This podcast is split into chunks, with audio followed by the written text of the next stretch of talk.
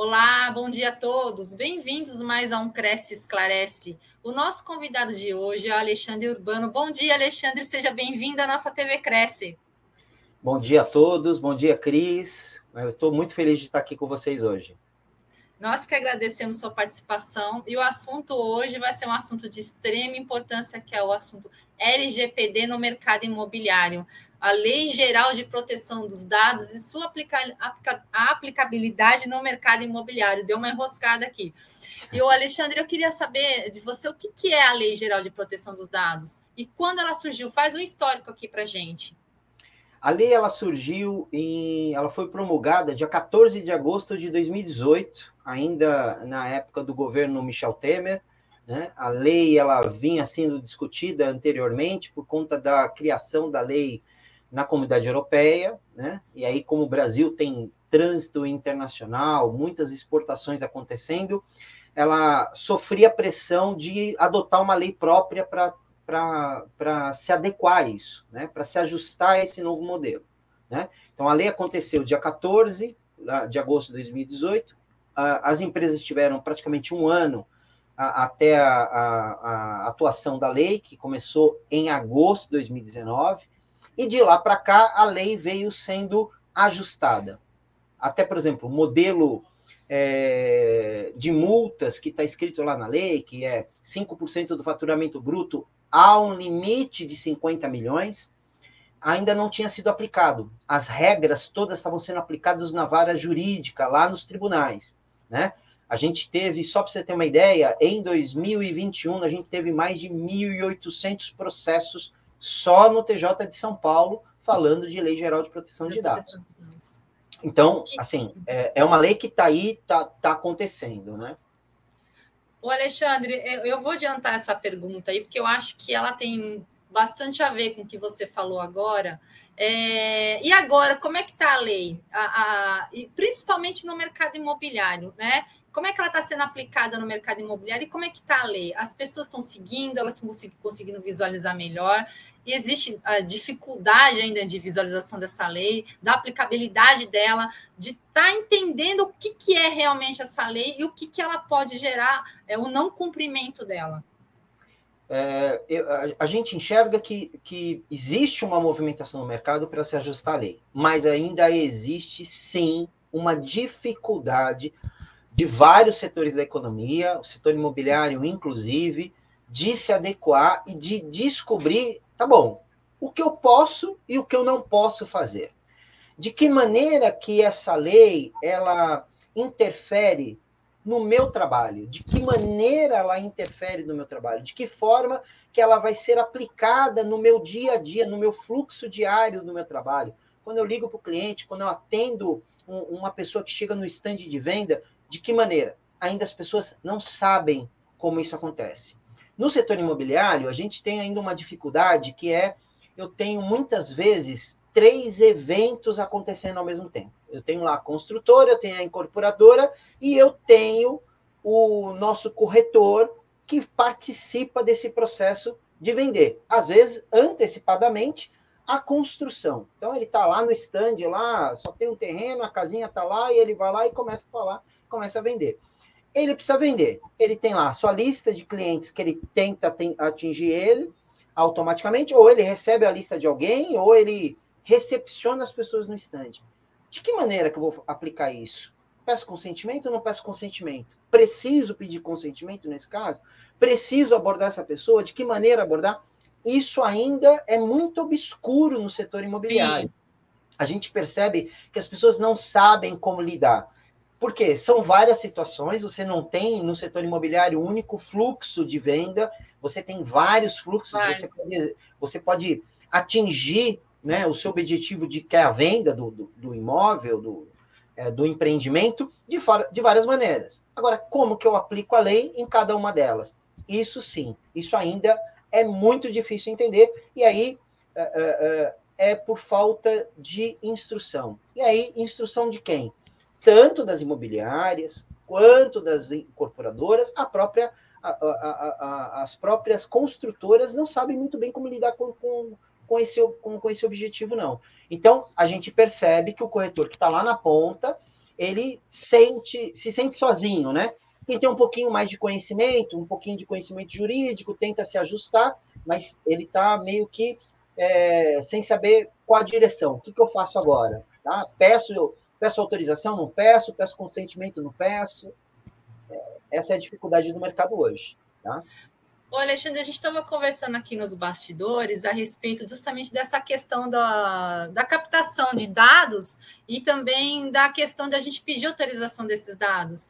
É, a gente chegou à conclusão que a LGPD tem tudo a ver com bom atendimento, né? Da questão do, do, do corretor ou qualquer outro profissional né, que ele necessita desses dados para trabalhar, mas ele necessita principalmente de atingir é, a confiança né, dessa pessoa que ela está entrando em contato, né? Para poder ter a liberação da utilização correta, porque a, a questão, é, é a, a, além da autorização, é a utilização correta desses dados.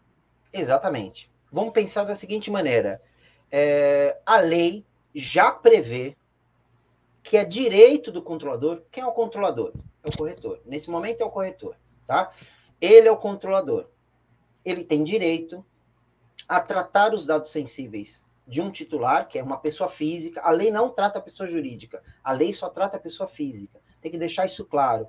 Ah, eu vou vender o um imóvel para uma empresa. Tem dados sensíveis envolvidos? Tem na hora de assinar o contrato e assinar o termo de adesão, que você pega os, os dados do dono da empresa ou do procurador. Caso contrário, não. Pessoa jurídica não tem dado sensível. A pessoa jurídica ela é uma, um, uma pessoa constituída com seus dados públicos, né? Você tem várias maneiras de atingir isso. Mas na, na pessoa física, você tem que guardar esses dados e tratar isso. Mas como é que eu atinjo? Numa ligação telefônica, eu tenho que abordar de uma forma correta, eu tenho que pedir autorização para falar, para expor o imóvel na, às vezes lá mesmo, no, no, quando você chega no stand que vai ver aquele pré-atendimento, ah, vamos olhar o imóvel, olha, ele tem varanda, não tem varanda, ele tem é, é, três quartos, dois, tem garagem, não tem, como é que funciona isso? Essa abordagem, se ela for bem feita, ela vai conquistar o cliente. É nesse momento que você conquistou ele. E aí, quando você conquistou, pode ser que o cliente fale assim, ah, olha, eu vou embora, e vou pensar um pouco. Sim. Neste momento, é o momento que você fala assim: olha, olha, você me autoriza a ficar com os seus dados, deixa eu coletar aqui, porque caso você não goste desse imóvel e você me permitir, eu posso buscar outras opções. Outros. Acabou.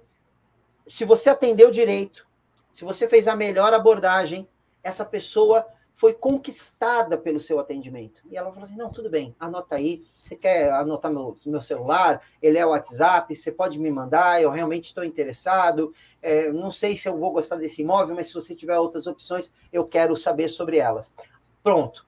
O que, que eu fiz neste momento? Eu tenho o consentimento dela, de forma legítima. Olha só que bacana. Eu tenho o consentimento de forma legítima, obedecendo a lei, todas as regras. E aí eu tenho que guardar muito bem esse dado, porque realmente o dado desse cliente é valioso, é uma pedra preciosa que precisa ser bem guardada, bem protegida, porque ele me deu para mim. Eu não posso pegar esse dado e transferir a outro. Por quê? Porque foi dado de forma exclusiva. Essa é outra, esse é outro ponto que nós temos que, que prestar atenção e trate com carinho, né? Que uma coisa que você colocou também na nossa conversa, eu estou pegando todas as nossas conversas em off, estou trazendo aqui para o público, que eu achei ela todas, todas interessantes. Não se esquecer que você está cuidando do dado do seu cliente, mas tem alguém cuidando dos seus também. Exatamente. A lei ela é ampla e irrestrita. Por quê? Porque no momento que você está coletando dado de uma pessoa, né, e a gente é, é, lá, você estava no stand, está coletando dado, você atendeu muito bem ela e ela confiou em você, você guarda o dado dela com segurança, com primor da, do, do, do, dado que está lá, porque é o dado sensível dela, né? Tem nome, telefone, tem várias, tem inclusive o, o que ela quer como imóvel. Isso também define a pessoa, lá do sul, lá do norte, sol, sem sol, como eu quero, rua tranquila, não tranquila. Tudo isso define, é, descreve como que é essa pessoa. Mas do outro lado, você tem o seu dado sendo Sim. movimentado por alguém. e que você tem que exigir o mesmo primor, o mesmo cuidado, o mesmo carinho para tratar o seu dado de outro, de outro corretor, pode ser de imóvel, pode ser de seguro, saúde, pode ser é, de, de, do seguro do seu carro, né? Tá na hora de renovar, um outro corretor vai entrar em contato com você. Numa simples loja, né, Alexandre? É, da mesma forma que você trata, você precisa tratar de alguém também. Com certeza. E quais as principais modificações que essa lei trouxe no mercado financeiro? O mercado financeiro ele está se adequando, né? Mas desde 2021 o mercado, é, somente os principais bancos, eles têm se movimentado para obrigar tanto nas agências quanto nos correspondentes bancários, porque é, desde 2015 e 2016, os bancos começaram a fazer uma, uma grande movimentação de transferência de algumas ações, de alguns produtos para o correspondente bancário. Então, o correspondente bancário ele está servindo como base das instituições financeiras e eles estão ficando com peso. Com peso do quê? Do tratamento do dado, da coleta do dado, da captação do cliente, da oferta de produtos. E o banco está endurecendo essas regras. Por quê? O banco está exigindo, ah, você coletou o dado, você fez uma abordagem, cadê o consentimento? Você falou da LGPD, você falou do mercado, você falou da política, você falou que ele tem o direito de exigir os dados dele. Então, os bancos, né, a própria FEBRABAN, o Banco Central, criou autorregulação do mercado justamente para olhar para isso. O ruim é que isso sempre tem dois viés, porque você tem um cara, nesse caso, né, no setor financeiro, você tem caras muito grandes, né, você tem bancos Sim. enormes, que tem uma estrutura, tem uma musculatura, e ela está forçando quem está embaixo. E normalmente quem está embaixo, lá no pé da pirâmide, é uma pessoa que não tem tanta estrutura assim, né? São empresas menores, estão ali agindo, às vezes, inclusive, de forma exclusiva como correspondente bancário, mas ele não tem uma estrutura como um grande banco, né? E aí a gente vai percebendo que também falta o quê? Instrução, falta orientação. Porque assim, ah, vou fazer um financiamento de um imóvel. Hoje, se você ligar para os principais bancos, você não vai ser atendido pelo banco. Você vai ser atendido pelo correspondente bancário para fazer o financiamento. Então, Sim. você bateu na porta do, do corretor, o corretor te mostrou o imóvel, você falou assim: nossa, que lindo, maravilhoso, gostei, quero comprar. Aí ele pergunta para você: você quer comprar como? É, você vai dar a, a entrada, você vai financiar uma parte, como é que você vai fazer isso? Você, não, eu quero financiar. Vou financiar com o meu banco. Vamos supor aqui que o meu banco seja o Santander. Ah, eu vou ah. financiar com o meu banco. Legal. O que, que o corretor faz? Faz a instrução, explica, olha, você tem que fazer isso, tem que dar entrada lá no, no banco, depois que aprovou, você traz para cá, apresenta, dá entrada.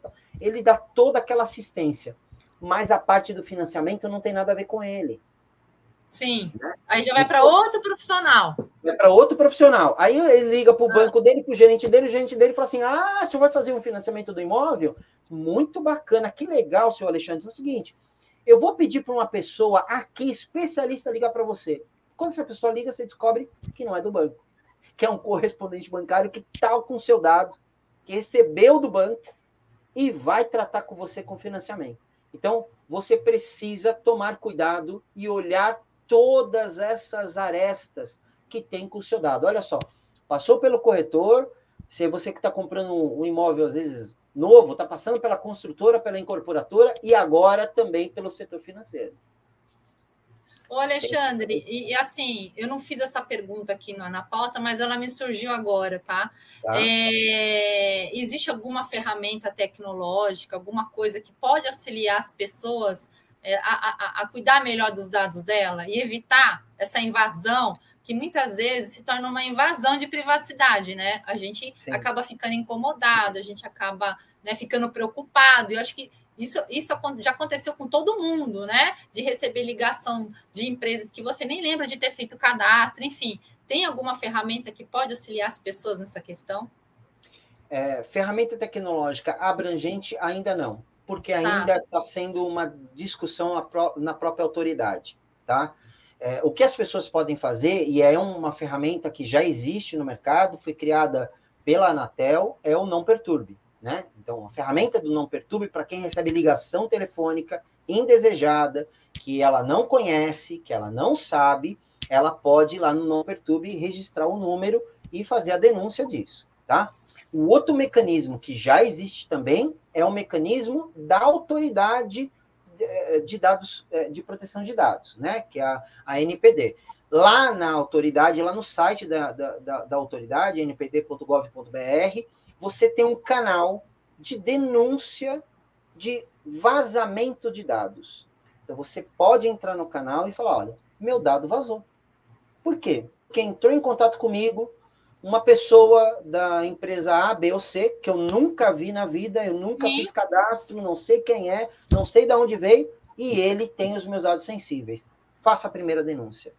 Gente, o canal da autoridade, ela tem como primícia principal o tratamento e a fiscalização de como o dado sensível está sendo tratado. O dado sensível, ele vai ser visto primeiro na área administrativa. Então, o que, que a autoridade vai fazer? Vai sair multando? Não. Ela vai investigar.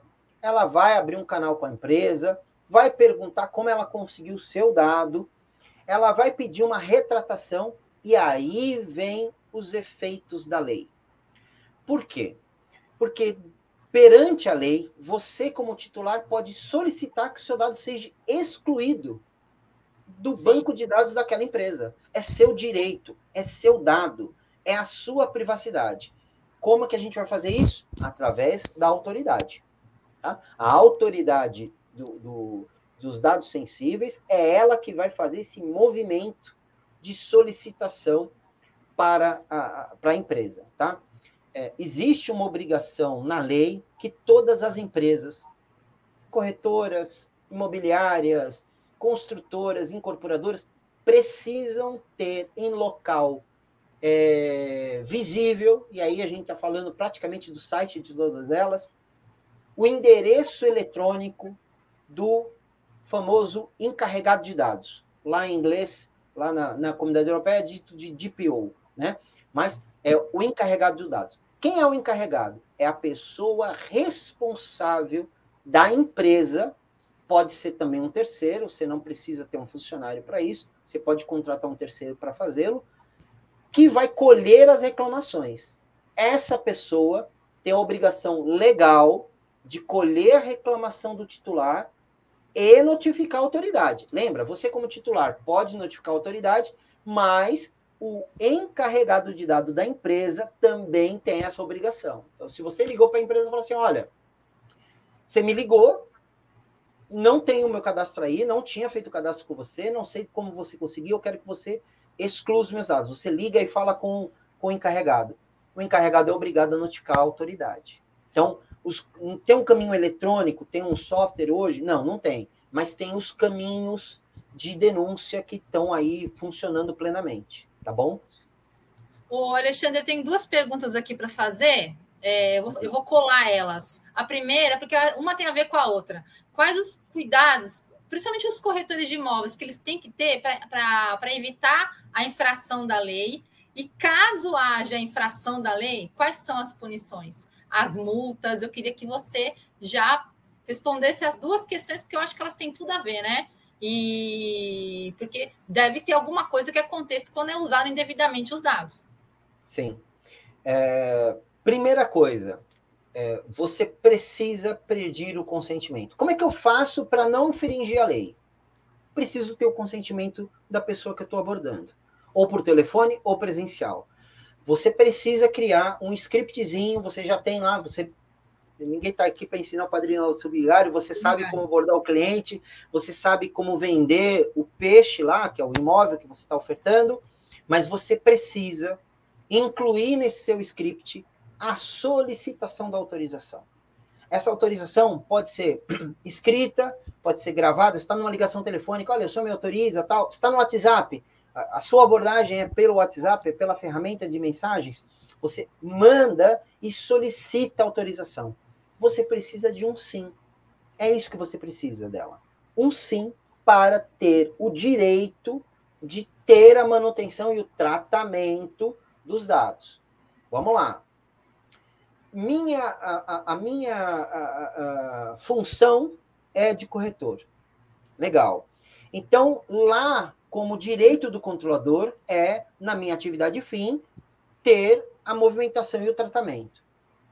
Qual é? Preciso pedir é, é, autorização para isso? Então, por exemplo, a pessoa te deu autorização para ter o dado dela. Você está buscando imóveis para ela. Todas as vezes que você vai buscar imóvel para ela, buscou imóvel A hoje, imóvel B amanhã, precisa pedir consentimento de novo? Não, porque você pediu a primeira vez e aí faz parte do seu trabalho movimentar isso para aquela pessoa. Então você não precisa pedir consentimento toda hora para aquele fim específico, tá bom? Então isso tem que estar tá claro. Segundo, você precisa cuidar do dado dela. Lembra que eu falei? Ah, o dado sim, dela é sim. precioso, tal. Você tem, você tem que guardar. Porque se o vazamento acontecer com você, você não guardou direito.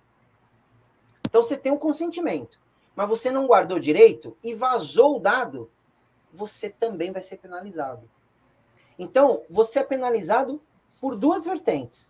Quando você não tem o consentimento e está tentando movimentar os dados dessa pessoa, ou quando você tem até o consentimento, mas você não guardou corretamente. Você não tem esse dado blindado. Teve cuidado. O cuidado. Tem que blindar esse dado. Tem que deixar ele no cofrezinho guardadinho lá. Ninguém pode Sim. acessar ele, só você. Tá? Então, vamos lá. Primeiro, esses são os cuidados. Preciso pedir o consentimento, preciso pedir a autorização da pessoa e eu preciso guardar os dados. Seguiu essa regrinha? Pronto. Você está dentro da lei, está dentro da abordagem correta. Tá? Precisa o último ponto é: preciso ter um canal com essa pessoa. Ou seja, você precisa ter um canal amostra para essa pessoa poder consultar o dado dela, saber como o dado dela tá. Se você está cuidando do dado dela, ela vai te questionar isso. Ó, oh, meu dado está bem cuidado? Está guardadinho aí? Está com você ainda? Tá, então está aqui guardadinho. Você precisa ter esse canal aberto. Lembra do encarregado de dados que eu falei? Precisa ter Sim. esse canal criado, tá bom? Então, esses são os caminhos básicos que você precisa seguir. E Alexandre, o que, que acontece? É, vazou. ação. Vazou, ou eu não pedi o consentimento, porque eu trabalho no mercado há 10 anos, tem um monte de nome aqui comigo, comecei a ligar, o pessoal começou a, a me denunciar. O que, que eu faço? Bom, vou ser penalizado? Bom, você vai passar primeiro por uma ação administrativa da autoridade. Tá? Nessa ação administrativa, ela vai entregar para você é, direitos e deveres que você vai ter que cumprir para não ser penalizado. Ou seja, ela vai receber a denúncia, vai bater na sua porta e vai verificar se você está cumprindo a lei. Ela vai descobrir que você não cumpriu. Ela vai falar assim: bom, então eu te dou 30 dias para que você se regularize. Não regularizou, não conseguiu provar para ela, porque você vai ter que provar com evidências que você se ajustou, ela vai dar a primeira a primeira, ela vai emitir a primeira multa. Essa multa, ela depende do grau de gravidade. Gravidade. Se você só abordou a pessoa porque você recebeu o contato anteriormente, anterior à lei, inclusive, né? Essa é uma alegação. Ah, eu tinha esse dado antes da lei, né? Eu captei esse dado em 2016, trabalhei num, num imóvel, não sei aonde, e captei o dado da pessoa. Tá bom. Então, antes da lei. É uma infração? É uma infração, mas ela vai ser considerada branda, porque você daqui para frente não pode pisar na bola de novo. Tá?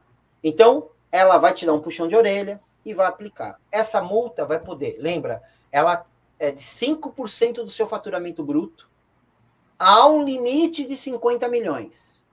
Tá? Esse é o teto. Quando, agora em fevereiro de 2023, saiu a, a, a, o método de medida da, da, das multas, na aplicação da multa mais grave, reincidência, a agência, a autoridade pode, inclusive, pedir a suspensão do CNPJ por até 30 dias.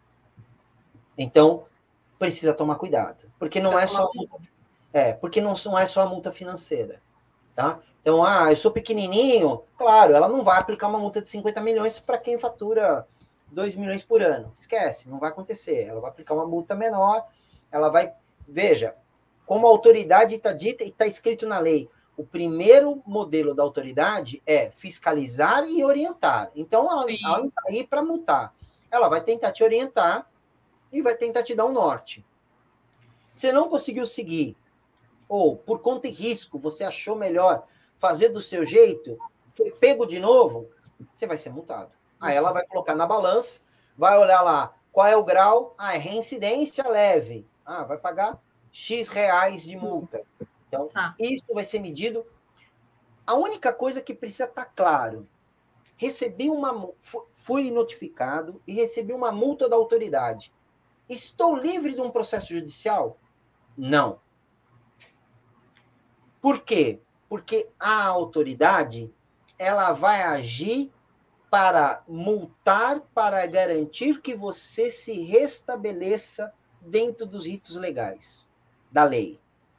Porém, o indivíduo que é o titular pode se sentir é, lesado de alguma maneira, e aí ele pode, por conta da lei, abrir um processo contra você.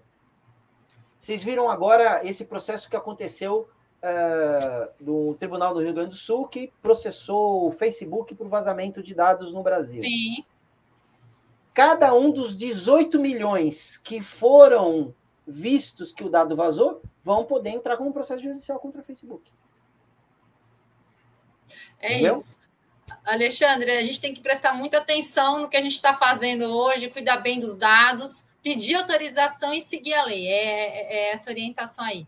Queria agradecer sua participação aqui no Cresce Esclarece, foi muito bem-vinda.